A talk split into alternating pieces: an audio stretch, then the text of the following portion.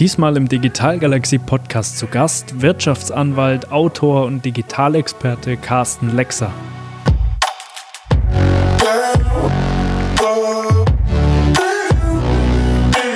dass die ganze Rechtslage, die wir momentan haben, und ich glaube, das ist das auch, was momentan für Juristen so spannend ist, die Rechtslagen sind auf Menschen, auf von Menschen geschaffene Dinge, Rechte, äh, Ideen, Marken und so weiter ausgerichtet.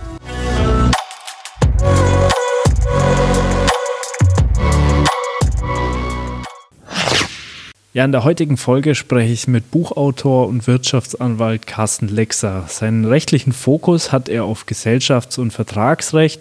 Ja, und neben seiner Tätigkeit als Anwalt ist Carsten Gründer mehrerer Unternehmen und hält Vorträge zu digitalen Themen. Ja, seine Fokusbereiche sind Gründen und Startups, digitale Transformation und Innovation und auch Verhandlung. Zu all diesen Themen hat er spannende Bücher geschrieben. Und äh, ja, ich bin mit Carsten im Gespräch in diese verschiedenen Themen mal eingetaucht. Ähm, Fokusthema war definitiv ChatGPT und die ganze KI- und Automatisierungswelle und vor allem ähm, ja, einfach die rechtliche Perspektive auf diese Themen. Da habe ich mit Carsten sehr intensiv drüber gesprochen. Es ist ein sehr spannendes Gespräch, entstanden mit einem hohen Energielevel und äh, ja, ich glaube auch einigem an Innovation. Äh, hat sehr viel Spaß gemacht und ja, jetzt rein in die Folge. Viel Spaß. Herzlich willkommen hier im Digitalgalaxie Podcast, lieber Carsten. Ja, hallo. Ich freue mich dabei sein zu dürfen. Vielen Dank für die Einladung. Sehr, sehr gerne. Ich freue mich auch sehr, dass du dabei bist und lass uns doch direkt mal in ein sehr aktuelles Thema äh, einsteigen und zwar äh, ja die KI-basierten Automatisierungstools, die da gerade auf den Markt kommen. Ähm, ich meine allen voran sicherlich ChatGPT ist in aller Munde, auch in den Medien sehr präsent. Ähm, und es werden ständig neue leistungsstarke KI-Tools äh, bekannt. Und ja, es ist natürlich auch äh, sehr spannend, das Ganze mal aus der rechtlichen Perspektive zu beleuchten. Ich meine, wenn man mal darüber nachdenkt, dass diese Tools mittlerweile eigenständig fotorealistische äh, ja, Bilder sozusagen oder Illustrationen auch von Personen erstellen können, ähm, wo man nicht mehr genau sieht, ob die jetzt eigentlich äh, echt sind oder nicht, dann wird's entweder creepy oder man könnte auch sagen spannend. Äh, da interessiert mich natürlich mal deine Perspektive so als innovationsinteressierter Anwalt auf diese Technologien. Ja, also zuerst mal, weil ich so fasziniert bin immer von diesen, von diesen ganzen Themen, ähm, erstmal natürlich Rieseninteresse. Ja, ähm, ich kann dir sagen, als ich das erste Mal zum Beispiel gesehen habe, ähm, wie ja so so ähm, Deepface-Geschichten gehen, ja, also sprich, äh, dass mal äh, ein, ein Gesicht genommen wird von, von irgendwem und dann wird dahinter ein, ein Text gelegt, der dann gesprochen wird von dieser Person und es sieht aus und es hört sich an und es, es fühlt sich an, wie als kommt das tatsächlich von dieser Person. Ich habe mal ein Video gesehen dann von Barack Obama, ähm, wo der dann halt irgendwas wirklich Wüstes erzählt hat, wo man weiß vom Inhalt, das kann nicht er sein, aber wie es rübergekommen ist, es klang wie er, es sah aus wie er, wie er sein Gesicht, seine Mimik gemacht hat. Wenn man sich das mal anguckt, äh, dann denkt man sich schon, wow, das, das ist schon wirklich der Hammer. Und das ist jetzt nur ein, ein einziger Aspekt. Äh, du hast von diesen ganzen KI-gestützten Systemen, Programmen, Software gesprochen, ja, von, von Bildern, die erstellt werden. Äh, du hast ChatGBT erwähnt, von, von Texten, die geschrieben werden. Ähm, das ist ja, wenn man das jetzt einfach mal so sich, sich anschaut, erstmal grundsätzlich faszinierend. Aber du hast vollkommen richtig gesagt, da sind ja tatsächlich handfeste rechtliche Fragen auch dahinter. Ich greife einfach mal eine Frage heraus, die momentan in Deutschland relativ unproblematisch ist, weil sie ausdiskutiert ist. Ja, man schreibt einen Text, wem gehört dieser Text? Ja, so, der gehört immer demjenigen, der diesen Text geschaffen hat. Ganz einfache Antwort, das war's und man kann dann diesen Text verteidigen gegen alle möglichen Leute, die diesen Text, was weiß ich, im Internet benutzen, genauso wie man ein Foto geschossen hat und so weiter. Jetzt macht man das Ganze über eine Software. Das heißt also, eine künstliche Intelligenz schreibt eine Geschichte. Ja, eine künstliche Intelligenz bastelt ein Bild. Und wer sich mal mit, mit der Software Midjourney beschäftigt hat, der weiß ja, wir, wir reden hier nicht mehr von irgendwelchen Comicbildchen, ja, die, die vielleicht noch von der, von der Auflösung her, ja, minderwertig sind. Nein, wir reden von richtig, richtig tollen Sachen, von, von, von, von Menschenbildern, die, die geschaffen werden wie, ja, die sind teilweise fotorealistisch. Da weiß man nicht mal mehr so richtig, ist das jetzt abfotografiert oder ist das von der Software geschaffen? Und wenn man anfängt, darüber nachzudenken, dann stellt man fest, dass die ganze Rechtslage, die wir momentan haben, und ich glaube, das ist das auch, was momentan für Juristen so spannend ist, die Rechtslagen sind auf Menschen, auf von Menschen geschaffene Dinge, Rechte, äh, Ideen, Marken äh, und so weiter ausgerichtet.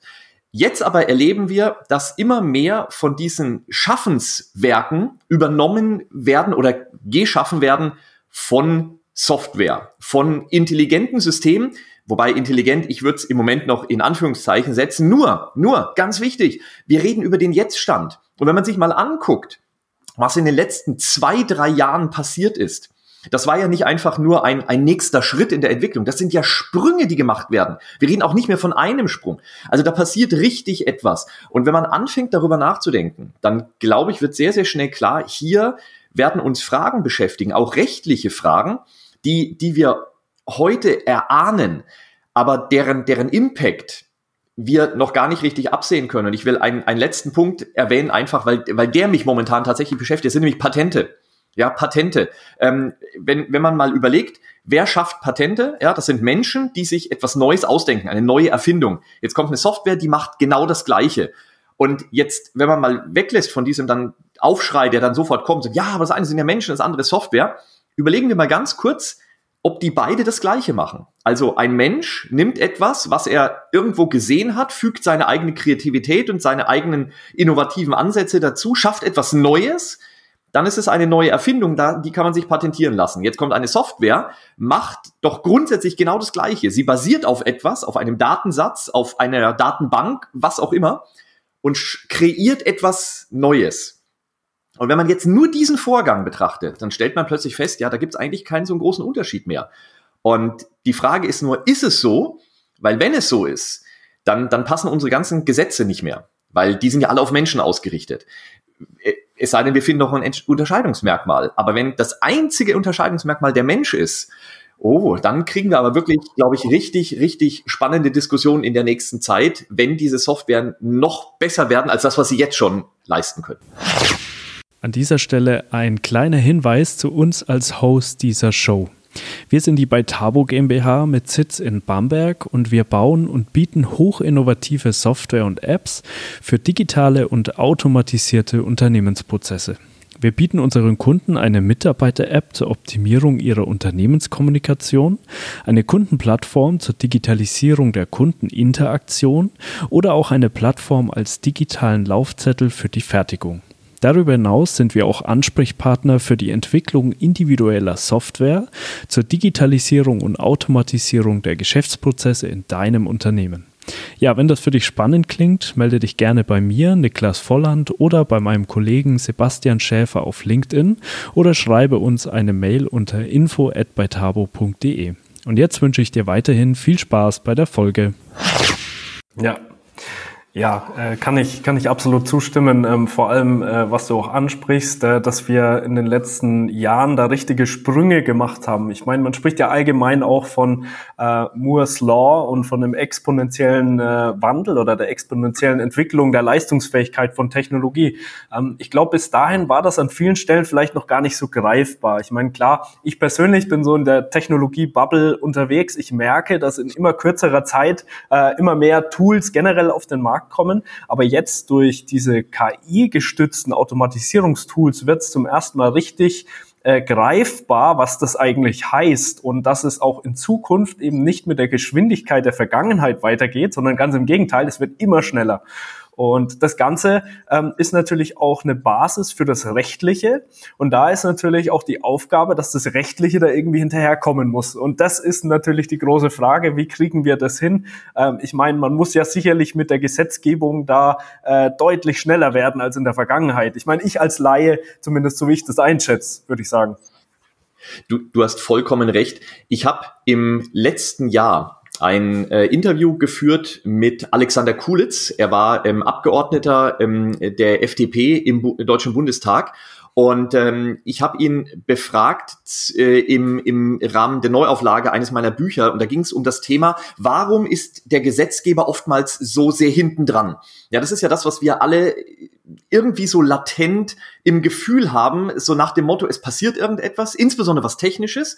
Und irgendwie heißt es dann immer so, ja, jetzt müssen wir uns mal die Regeln überlegen. Sei das autonomes Fahren, seien das eben so Geschichten, wie wir gerade angesprochen haben. Wie ist das, wenn eine künstliche Intelligenz einen Text schafft, also ein, ein Urheber von etwas ist, ja, sofern eine Software Urheber von etwas sein kann.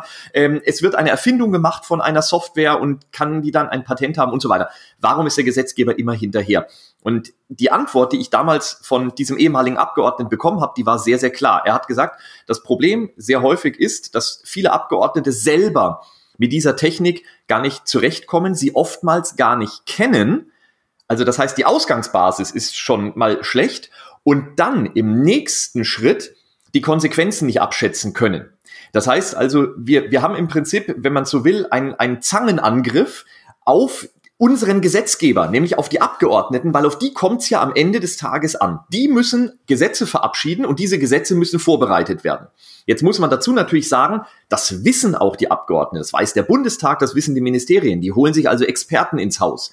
Nur diese Experten wiederum müssen das ja dann den Abgeordneten erklären, dass die Abgeordneten wiederum wissen, da ist auch eine Relevanz da. Ja, es ist so einfach, zum Beispiel im Bereich ähm, autonomen Fahren zu sagen, ja, äh, die äh, haben halt viele Unfälle und deswegen können wir jetzt diese Autos noch gar nicht auf die Menschheit loslassen. Ja, also da muss immer noch ein Fahrer dabei sein.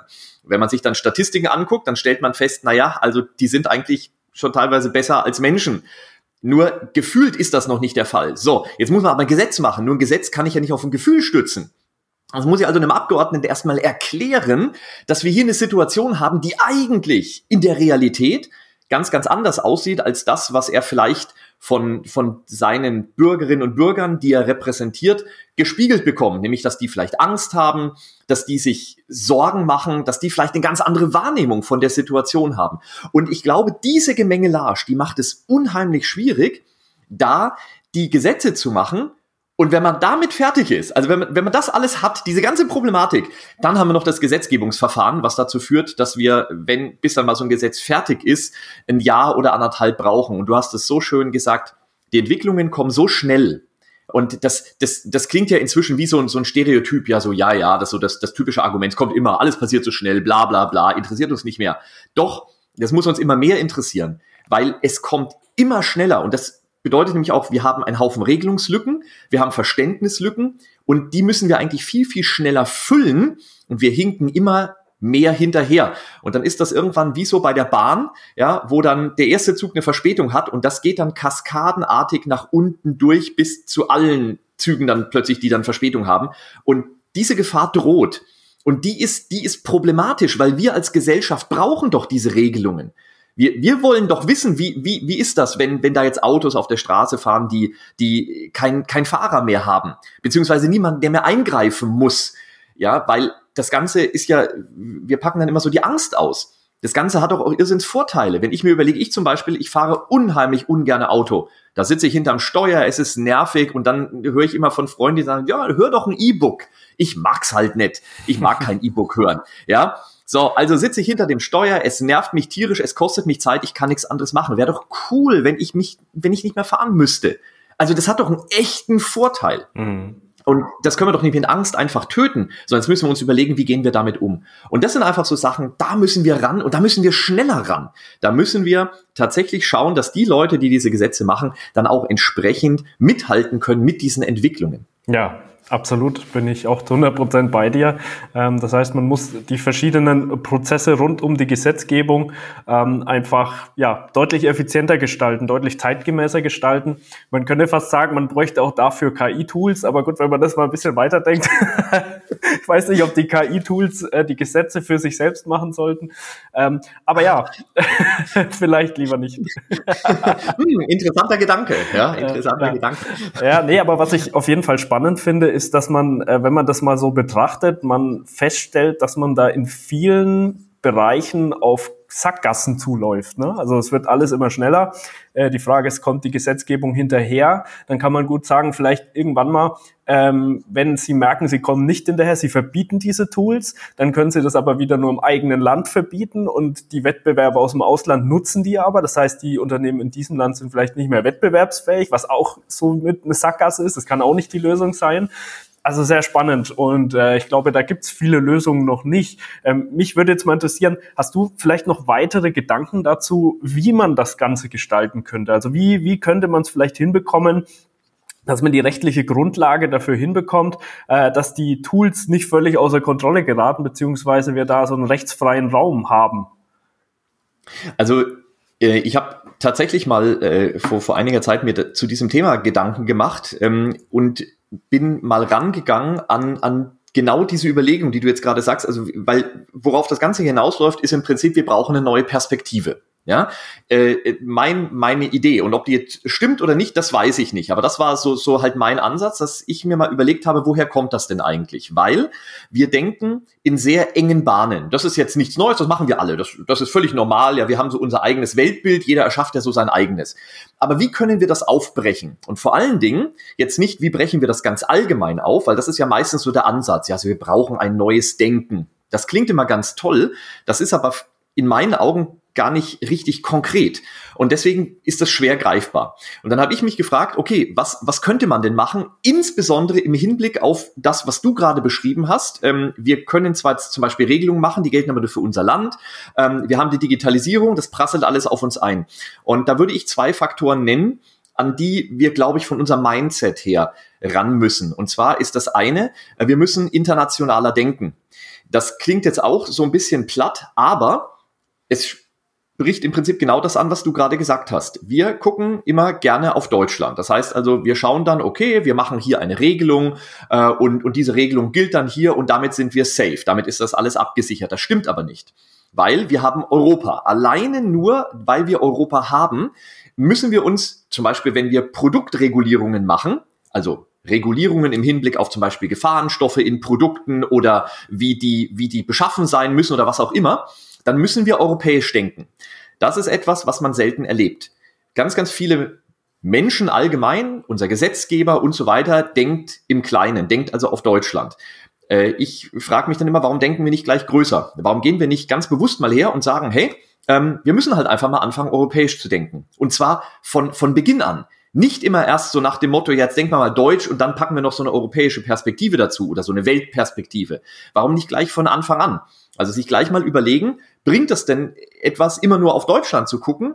Oder bringt es viel mehr, wenn wir gleich mal gucken, was passiert denn eigentlich, wenn alle anderen Länder beispielsweise eine Regulierung, die wir in Deutschland haben wollen, nicht haben?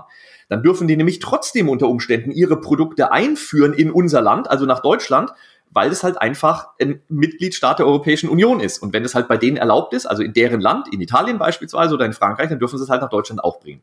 Das heißt also, diese internationale Perspektive, glaube ich, die hilft. Und die zweite Perspektive, glaube ich, die man sich antrainieren muss, und das ist denke ich, schwerer, aber trotzdem, es muss gemacht werden. Das ist vernetztes Denken. Wir denken immer sehr singulär. Das heißt also, wir, wir gehen sozusagen von, von einem Ausgangspunkt hin zu einem Ziel. Und dann bilden wir da so eine Gerade und dann gehen wir da drauf zu und dann kommen wir halt dorthin und dann ist alles super. Das Problem ist aber, dass insbesondere, wenn wir jetzt auf Digitalisierung gucken und auf Innovation, das funktioniert ja so nicht. Denn Innovation und Digitalisierung hat ganz, ganz viele Aspekte. Die kommen aus ganz, ganz vielen verschiedenen Bereichen.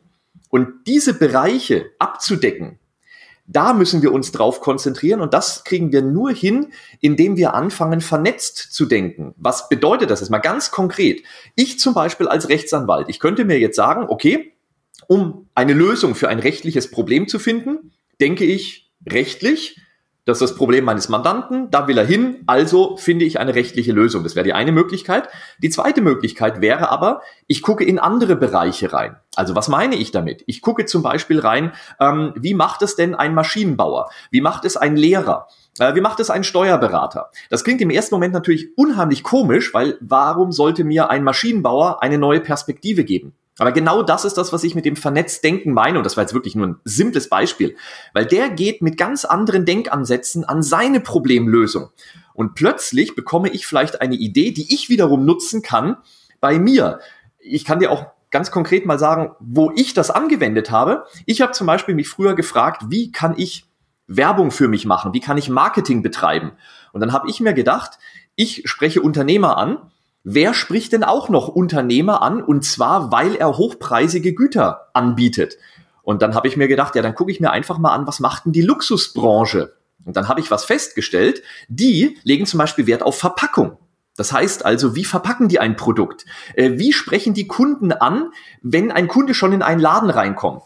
Und daraufhin habe ich mir überlegt, okay, was muss ich denn machen in meiner Kanzlei? Wenn Mandanten zum Beispiel reinkommen, was, was wollen die denn vielleicht sehen? Wenn die dann einen Vertrag bekommen, wie muss der denn vielleicht verpackt sein? Ja, also wirklich komische Gedanken. Äh, da äh, hab, kann ich dir auch ehrlich sagen, habe ich auch Probleme mit anderen Anwälten darüber zu sprechen, weil die machen sich keine solchen Gedanken. Ich finde das aber super faszinierend und da ist dann zum Beispiel bei rausgekommen, äh, ich, ich stelle meinen Verträgen ein Inhaltsverzeichnis voran. Einfach, weil das etwas ist, eine Art Verpackung für den Vertrag. Ja, ist eine Zusatzleistung, die aber dem Mandanten einen neuen Blick, nämlich eine, eine Übersicht auf den Vertrag gibt. Und das wiederum hilft ihm, und das ist eine Idee gewesen aus einem völlig anderen fremden Bereich eigentlich für mich. Und diese Vernetzungen, die glaube ich, die brauchen wir, damit wir verstehen können, was um uns herum passiert.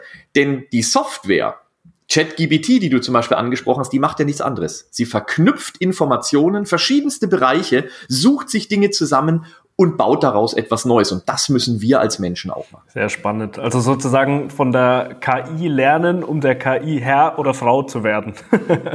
so ungefähr. Ja, ja wir müssen cool. die KI mit den eigenen Mitteln schlagen. Ja, bin gespannt, ob wir das können, aber hey. Ja, ja, ja super. Nee, finde ich einen sehr, sehr interessanten, spannenden Gedanken. Ähm, ja, da muss man, denke ich, einfach neu denken, neue Perspektiven annehmen und äh, ja, wie du sagst, eben ein Stück weit auch mal gucken, wie macht's denn die KI.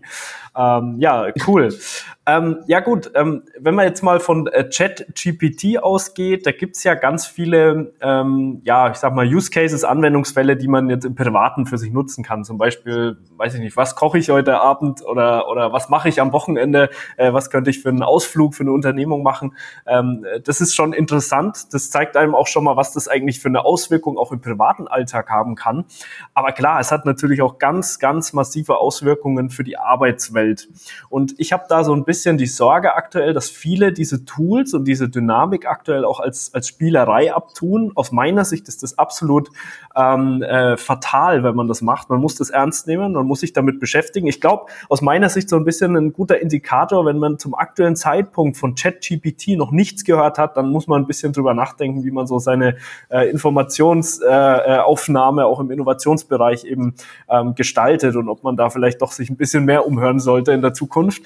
Ähm, meine konkrete Frage an dich und ich nehme dich vor allem auch neben, neben deinen Tätigkeiten als Anwalt auch als, als Unternehmer und Experte für Unternehmertum und Digitalisierung wahr. Was würdest du denn sagen? Wie soll man jetzt mit diesen Dynamiken gerade umgehen? Wie kann man sich damit beschäftigen? Wie kann man das vielleicht heute schon im eigenen Unternehmen nutzen? Ähm, ich glaube, dass viele, ähm, gerade mittelständische Unternehmen, da vielleicht auch sehr überfordert sind. Also kannst du da vielleicht mal einen Impuls mitgeben, wie man damit umgehen und da vielleicht recherchieren auch sollte in die Richtung? Also ich, ich kann dir jetzt mal ein, ein eigenes Beispiel geben, was ich jetzt gerade, ich könnte jetzt sagen, vor ein paar Stunden erlebt habe. Und zwar, ähm, ich habe mich mit einem Bekannten getroffen und der hat mir erzählt, ähm, er möchte ein, ein Kinderbuch schreiben. So, und ähm, da war er schon lange dran, hat dann von ChatGBT gehört und hat dann äh, gesagt, ach Mensch, dann, dann mache ich das mal mit diesem Programm. Und dann hat er über ChatGBT sich ein Kinderbuch schreiben lassen. So, äh, das habe ich gehört, habe mir gedacht, oh, das ist ja eigentlich ganz cool, weil ich habe das auch mal probiert in dieser Software und da ist nichts Gescheites bei rausgekommen. Und dann habe ich diesem Bekannten das auch erzählt und dann hat er mir ein paar Tipps gegeben, wie man, wie man das machen kann. Und äh, er hat zum Beispiel mir gesagt, ja, du musst anfangen, so eine Geschichte in Bereiche zu unterteilen. Warum? Weil die, die Software, also ChatGBT, schreibt ja immer sozusagen ein, oder gibt eine abgeschlossene Antwort. Das heißt also, man muss jetzt hergehen und muss diese Antwort, die, die, die Teile der Gesamtantwort, die ChatGBT gibt, aufbrechen in Segmente. Und da habe ich mir gedacht, und das ist ja interessant, weil das ist ja auch genau etwas zum Beispiel, was es ein Anwalt macht, wenn er einen Vertrag hernimmt. Ja, ein Vertrag setzt sich zusammen aus verschiedenen Teilen, die werden aufgebrochen, bearbeitet und dann zu einem Ganzen wieder zusammengefügt. So. Und warum erzähle ich das jetzt? Heute Morgen traf ich mich mit einer Bekannten und erzählte dann mal, wie es mir ergangen ist. Ich habe nämlich dann auch mir gedacht, Mensch, dann schreibe ich doch auch mal eine Kurzgeschichte über ChatGBT. Hab das Ganze gemacht, sind sogar zwei rausgekommen, zweimal sechs Seiten Kurzgeschichte von mit Anfang und Ende und schönem Inhalt. Ich habe sie schon ein paar Leuten zu lesen gegeben, äh, die waren ganz angetan, einfach nur, weil sie halt nur von der künstlichen Intelligenz ist, also keine Überarbeitung von mir. Ich erzähle das einer Bekannten und die sagt zu mir, ja, ähm, habe ich auch versucht. Äh, das waren immer nur so kurze Texte, die mir die Software ausgegeben hat. Und da habe ich mir gedacht, das stimmt. Warum? Wir haben jetzt diese Software und du hast gerade eben gesagt, ja, wir sind überfordert mit dem, was es leisten kann und deswegen tun wir das als Spielerei ab. Oder wir tun es allgemein als Spielerei ab, weil die Use Cases, von denen wir gerade hören, das sind eher so Sachen, wo wir vielleicht sagen, na ja, komm, das brauchen wir doch nicht. Ja, ähm, ChatGBT kann uns ein Skript für ein YouTube-Video schreiben. Ja gut, ich mache halt keine Videos, also brauche ich's nicht. Ja, äh, ChatGBT kann mir eine Kurzgeschichte schreiben. Interessiert mich nicht, brauche ich also nicht. Ja, das ist natürlich etwas, äh, das stimmt im ersten Moment. Ich glaube aber, wir müssen, wir müssen weiterdenken. Wir müssen uns nämlich fragen, und das ist, betrifft im Prinzip jede Frage, die wir haben, kann jede Frage, und jetzt mal wirklich ganz konkret, jede Frage von einer Software beantwortet werden. Und das ist im Prinzip die gleiche Frage, die wir uns ja selber immer stellen. Ja, wir haben eine Frage, eine Fachfrage, eine, eine kreative Frage, was auch immer. Und wenn die Antwort ja ist, und diese Antwort ist ja, dann muss man sich anfangen, damit auseinanderzusetzen, wie kommt man an diese Antworten. Und ich glaube, das ist der Ansatz im Hinblick auf diese neuen Tools. Und ich glaube, das ist auch der Ansatz im Hinblick auf Unternehmertum. Es äh, gibt eine wunderbare Person, die ich extrem schätze, Gunther Wopser äh, der ist deswegen bekannt geworden, weil er mit seiner Familie ein Jahr in Silicon Valley gezogen ist und hat dann dort gelebt, weil er für sein eigenes Unternehmen, der hat so ein, so ein ähm, äh, Kühlunternehmen, sage ich jetzt mal ganz vorsichtig, oh Gott, wenn er das hört, dann äh, wird er mir wahrscheinlich in die Gurgel gehen, aber eben, einfach, dass man ja. sich vorstellen kann, ja, also bei ihm geht es um Kühlung und so weiter, um sehr präzise Kühlung und das ist ein Familienständ, mittelständisches Familienunternehmen schon seit, seit Dutzenden von Jahren, also wirklich sehr, sehr langlebig und der hat äh, gesagt, wir brauchen im Mittelstand mehr Innovation. Jetzt ist er, glaube ich, jemand, der das mit mehr Autorität sagen kann als ich. Ich meine, ich bin jetzt seit 15 Jahren im Beruf, aber ich bin halt Anwalt, ich bin eher so beratend für die Tä Unternehmen tätig. Er selber ist Unternehmer. Familienunternehmer und hat viele Kontakte. Und er sagt, wir brauchen mehr innovatives Denken. Wir müssen weggehen von diesen althergebrachten traditionellen Wegen und Pfaden, die wir nicht verlassen. Und ich glaube, da ist so eine Software wie ChatGBT super. Warum? Weil wir können dieser Software simpelste Fragen stellen und neue Ansätze bekommen. Also was meine ich? Wir könnten die Software einfach mal fragen, hey, wenn ich ein Kühlunternehmen habe, was sind denn verwandte Bereiche, in die ich mich geschäftlich ausbreiten könnte? Und jetzt wird natürlich jeder erstmal sagen, ja, das kann ich doch eine Software nicht fragen, das ist doch Quatsch. Aber genau das ist der Punkt. Genau das müssen wir fragen, weil jetzt bekommen wir plötzlich eine kreative Antwort. Und das wiederum setzt dann bei uns einen Gedankengang, äh, einen Gedankeningang, mit dem wir gucken können, ob wir dadurch dann uns in neue Richtungen bewegen können. Und wenn wir hergehen und diese Software nicht als einen Gegner sehen, sondern im Moment noch als Unterstützung, das, das kann sich ändern, das, das wissen wir ja gar nicht, wo, worauf das Ganze hinausläuft. Aber im Moment ist das Unterstützung. Und ich glaube, wir müssen lernen, diese Hilfe anzunehmen. Und wenn wir das machen, dann haben wir plötzlich ein, ein super mächtiges Tool an der Seite. Und mit mächtigem Tool meine ich jetzt nicht die eine Software, sondern ganz allgemein künstliche Intelligenz, die uns bei allem unterstützen kann, was immer passiert. Kreative Berufe, fachliche Berufe und so weiter. Und vor allen Dingen, es kommt jetzt in die, die Aufmerksamkeit der Öffentlichkeit rein. Ja, also was da in zwei, drei Jahren passiert, das, das wage ich mir gar nicht auszudenken. Ja, ich bin Anwalt. Da, da kann ich mir ausrechnen, ja, die Software wird Verträge schreiben. Mhm. Und das bedeutet, mein Kerngeschäft, das ist dann plötzlich bedroht durch Software. Und es gibt schon amerikanische Anwälte, die haben schon auf Twitter genau darüber berichtet. Die Verträge waren noch nicht perfekt. Also das muss man sagen, im Moment, das, das passt noch nicht hundertprozentig. Nur ganz im Ernst, das ist halt jetzt nicht perfekt, aber jetzt ist es schon so 80 Prozent perfekt. Ja, ganz im Ernst. Also dann komme ich ratzfatz auf 95, 98 Prozent und dann ist das plötzlich vergleichbar mit Leistungen von, von Menschen, von, von menschlichen Anwälten. Das ist ja der Wahnsinn, ja, was Absolut. da passiert. Und, ich glaube, so muss man rangehen. Absolut. Ähm, auf jeden Fall. Das ist wirklich der Wahnsinn. Und ähm, ich meine, selbst wenn man, wenn man jetzt noch skeptisch ist als, als Mittelständler oder als Unternehmer, Unternehmerin, ähm, kann man ja mal ein Experiment machen. Man kann sich überwinden, kann mal auf ChatGPT gehen und kann den Bot einfach mal fragen, ich bin Unternehmen XY beziehungsweise in der und der Branche unterwegs. Was wären denn Anwendungsfälle, in denen ähm, mich KI zur Automatisierung von Prozessen unterstützen kann? Und dann einfach mal abwarten, was da kommt. Und ich denke, dann ist man schon mal einen Schritt weiter und sieht, okay, das kann tatsächlich Sinn machen. ja. Ich glaube, diese Offenheit ja. muss man einfach mitbringen. Also das, ja. Genau ich, ich glaube, du sagst es vollkommen richtig. Also da, man muss da wirklich mit Offenheit rangehen, weil diese Abwehrhaltung, die funktioniert deswegen nicht, weil diese Software wird in sämtliche Bereiche vordringen. Über so spielerische Ansätze wie, oh, jetzt können wir mal tolle Bildchen gestalten, ja, äh, mit Midjourney oder oh, jetzt machen wir halt mal einen kleinen, simplen Text über ChatGBT oder über was auch sonst. Aber das ist ja nur der Anfang. Ja. ja. und das wird kommen und, und das wird noch viel, viel stärker kommen. Das heißt also, sich hinzustellen und dann zu sagen, ach nee, das gucke ich mir mal nicht an oder so, das ist echt gefährlich, ja, weil wenn ich dann zum Beispiel höre, dass jetzt ähm, Microsoft in sein, seine Office-Pakete äh, ChatGBT einbauen will, ja, dann kann ich mir doch ausrechnen, wenn, wann immer es um Texte geht, wann immer es um Präsentationen geht, wann immer es um, um Excel-Anwendungen geht, also die typischen Office-Tools, ja, da wird plötzlich eine künstliche Intelligenz dahinter liegen und die wird automatisch Unterstützungsleistungen erbringen. Übrigens, genauso wie wir das ja jetzt schon von Autos kennen. Ja, da ist ein Navi drin und das läuft halt einfach.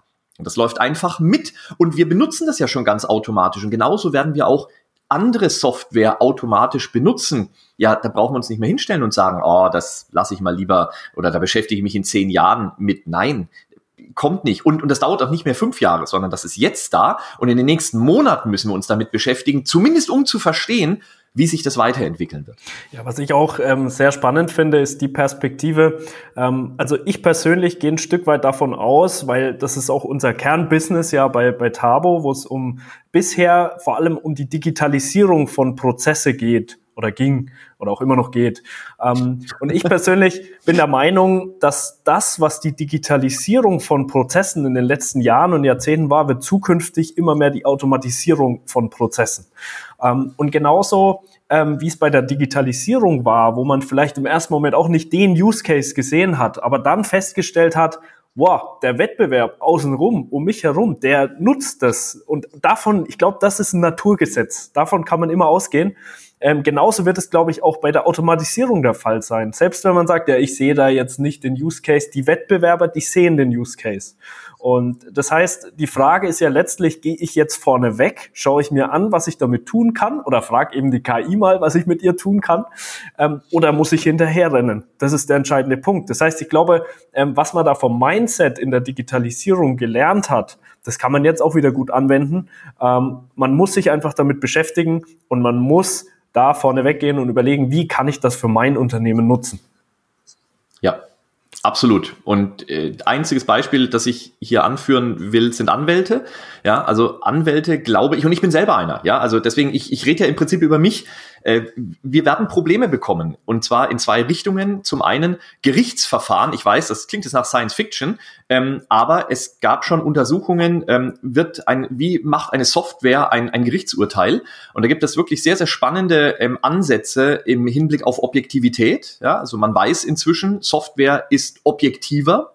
Das heißt, wir würden dieses subjektive Element bei, bei Richtern mhm. eliminieren. Ja, ich weiß natürlich, jeder Richter, der das jetzt hört, schreit auf. Ist mir aber wurscht, weil da werden wir uns hin entwickeln. Und das zweite sind die Entwicklung und die Überprüfung von Verträgen.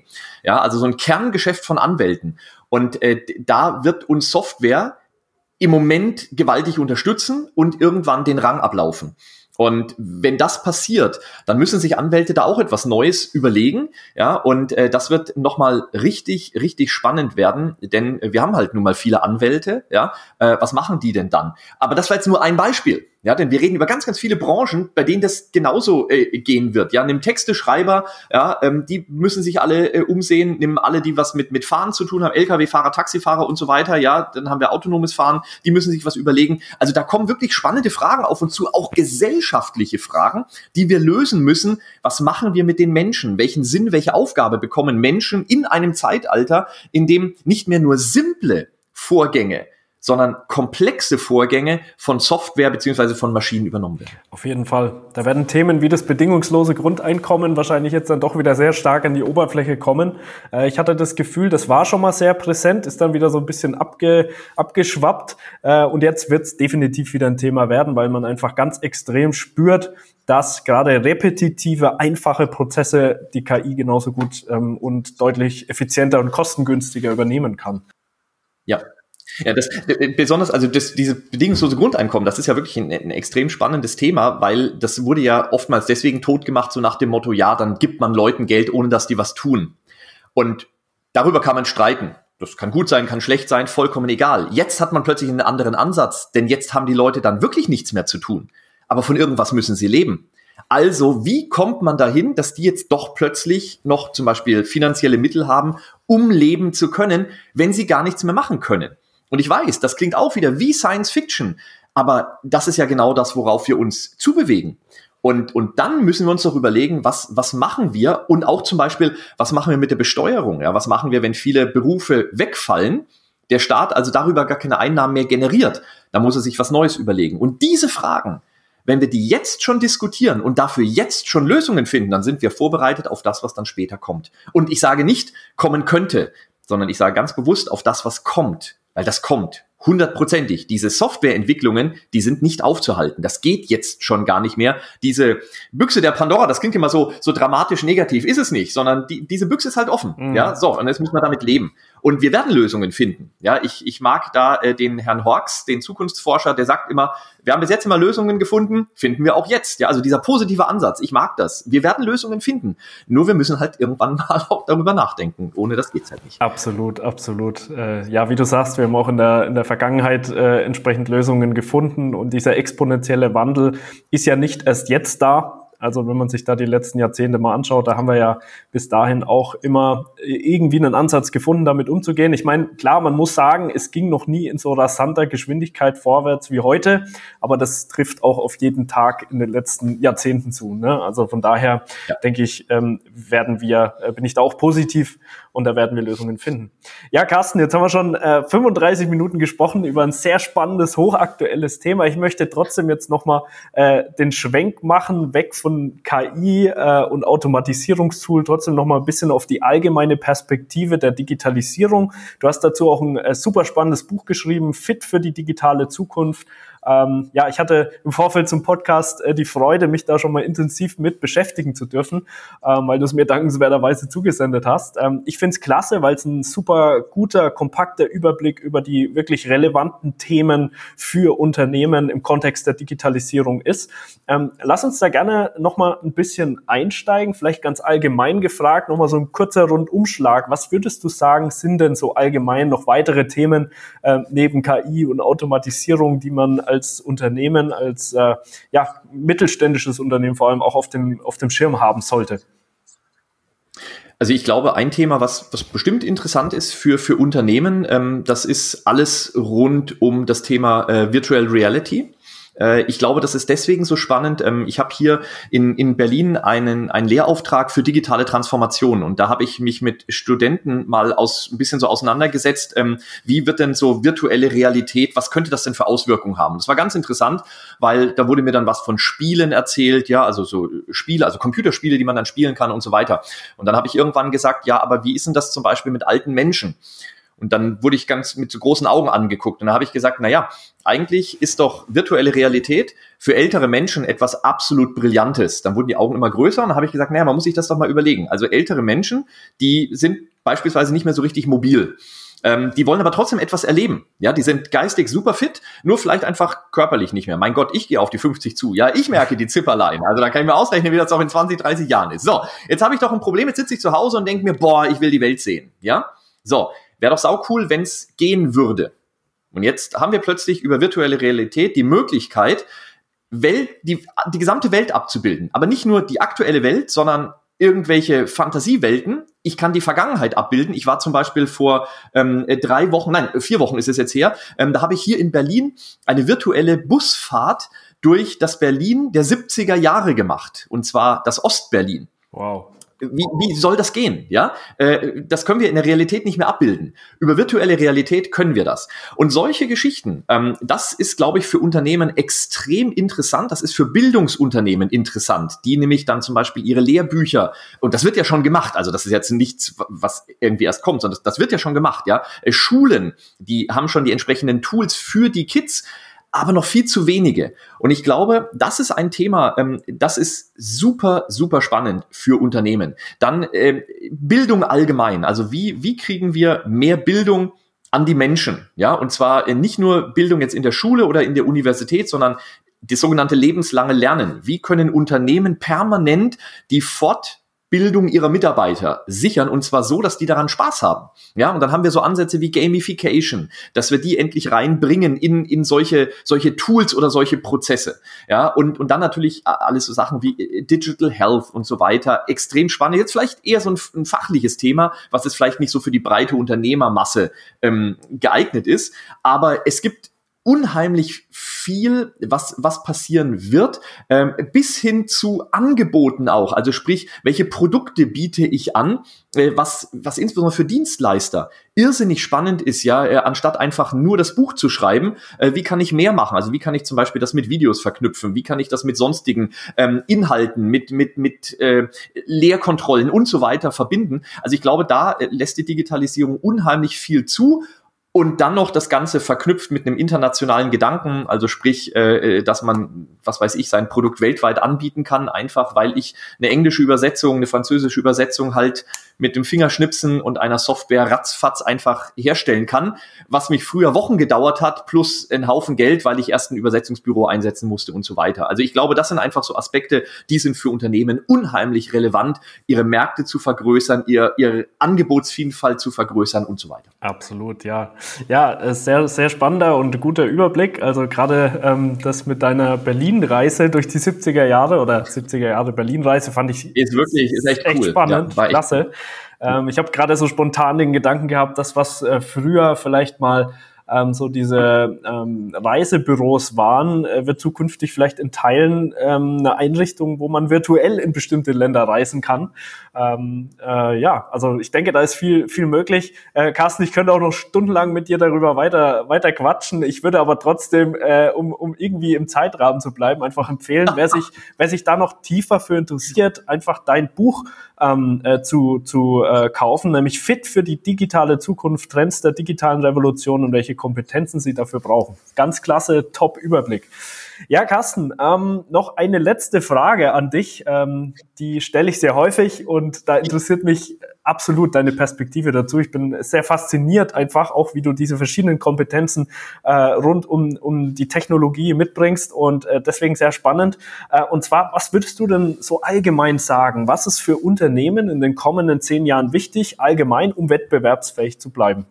Was sagst du? Also äh, da habe ich eine ganz klare Antwort drauf. Äh, genau diese zwei Punkte, die ich vorhin schon gesagt habe. Internationales Denken, vernetztes Denken. Das wird irrsinnig wichtig sein, den, den Blick weit über den Tellerrand hinausschieben und das, das sind, betrifft alle Aspekte. Mitarbeiter, wie finden wir die? Ja, äh, wir gucken nur auf Deutschland, falscher Ansatz. International gucken, ähm, ich habe dann plötzlich Sprachbarrieren, ja okay, dann muss ich mich halt damit beschäftigen. Ja, also äh, gleich weggehen von diesem, oh, da sind alles so irrsinnige Hürden, wir gucken nur auf unser Dorf, wir gucken auf unsere Stadt, wir gucken auf unser Land. Viel, viel größer denken, das ist mein erster Ansatz. Und der zweite Ansatz äh, wäre dann dieses vernetzte Denken, also sprich äh, mal zu gucken, was gibt es in anderen Branchen. Vielleicht mal nicht immer nur die eigenen Fachmessen besuchen, sondern wie, wie zum Beispiel ich, ich gehe auf Marketingmessen, äh, ich gehe auf Digitalisierungsmessen, äh, ich war jetzt eingeladen auf einer Eventmesse. Ja, ich hatte einen Mandanten, der hat gesagt, ach Mensch, ich bin da Aussteller, ähm, komm doch mal vorbei. Und dann habe ich mir gedacht, oh, mit Events habe ich nichts zu tun da gehe ich mal hin, ja, das gucke ich mir mal an und schau einfach mal, was die machen, weil, ganz im Ernst, das kostet mich eine Stunde, oder ich, in dem Fall, ich habe jetzt halt mich mit meinem Mandanten unterhalten, ich war zwei Stunden dort. Meine Güte, zwei Stunden, wie oft vergammeln wir zwei Stunden? Für mich waren das zwei Stunden völlig neue Sachen, äh, von denen habe ich nie etwas gehört, was die Eventbranche macht sau cool, ja, sau cool, einfach nur das zu erleben. Und solche Sachen würde ich machen. Und ich weiß, dann kommt immer ganz, ganz schnell, ja, wir haben ja gar keine Zeit und so weiter. Ähm, das stimmt nicht. Ja, wir verdaddeln so viel Zeit mit sozialen Medien, äh, wo wir einfach nur rumlungern und so weiter. Dann müssen wir uns halt einfach wirklich mal sagen, okay, dann mache ich mir jetzt mal einen Plan, einen Tagesplan. So mache ich das nämlich auch. Und dann schreibe ich mir auf, das und das mache ich. Und dann habe ich dort halt einfach zwei Stunden drin, wo ich mir, was weiß ich, einen TED-Talk über das Thema wie schlafe ich besser angucke. Ja, ja. einfach nur so, so ein Thema. So, und dann mache ich das halt einfach, weil da bekomme ich vielleicht einen neuen Ansatz oder, oder irgendetwas Neues zu hören.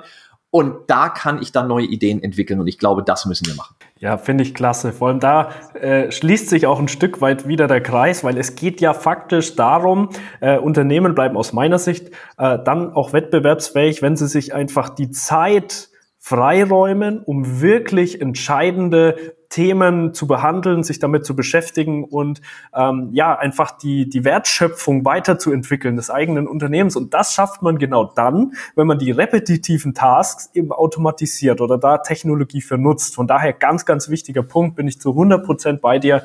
Ganz klasse. Super, Carsten. Äh, ja, was soll ich sagen? Äh, ich ich habe extrem viel von dir gelernt. Klasse, hat ganz viel Spaß gemacht, mit dir zu sprechen. Und ähm, ja, ähm, hat mich gefreut. Und vielen Dank für den super Input und das wertvolle Gespräch mit dir.